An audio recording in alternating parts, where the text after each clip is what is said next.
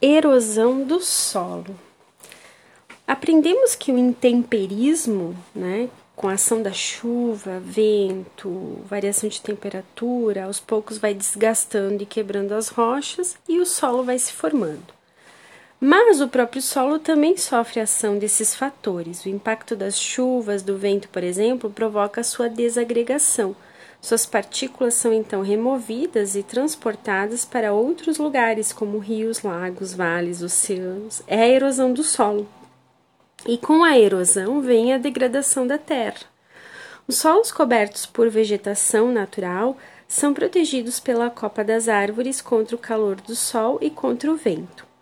Boa parte da água da chuva, em vez de cair direto no solo, bate antes na copa das árvores ou nas folhas da vegetação, que funcionam como um manto protetor. Isso diminui muito o impacto da água sobre a superfície.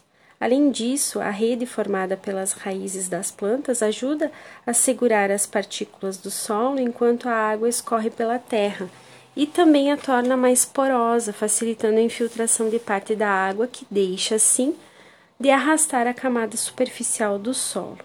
Tudo isso torna a erosão muito lenta, o que permite que os solos erodidos sejam compensados pelos novos solos formados com a ação do intemperismo sobre as rochas.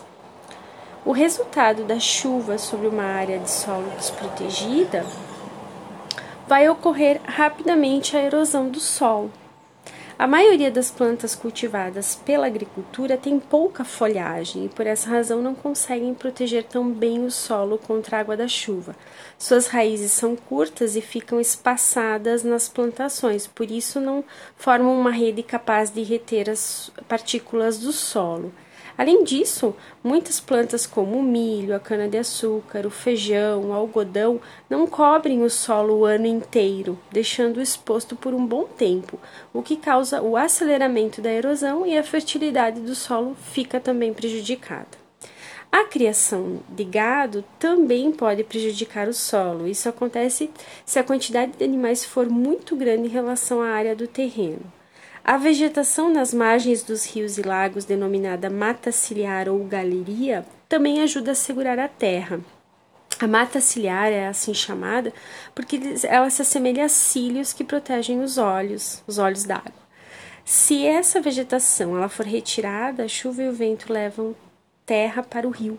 O acúmulo de terra no fundo faz o rio ficar mais raso e diminui sua capacidade de escoamento. Esse fenômeno é chamado de assorreamento, contribui para o transbordamento dos rios e o alagamento das áreas vizinhas em períodos de chuva. Uma das formas de combater as enchentes é aumentar a vazão dos rios, isto é, a capacidade do rio de transportar a água, além de evitar o assorreamento, impedir o acúmulo de lixo e proteger a mata ciliar pode ser necessário drenar o leito dos rios. Para evitar enchentes, é importante também proteger as áreas verdes das cidades, né, a fim de combater a impermeabilização do solo, que ocorre por causa da cobertura de asfalto, é, fiscalizar a construção das casas nas encostas, não jogar lixo nas ruas, manter os bueiros desentupidos.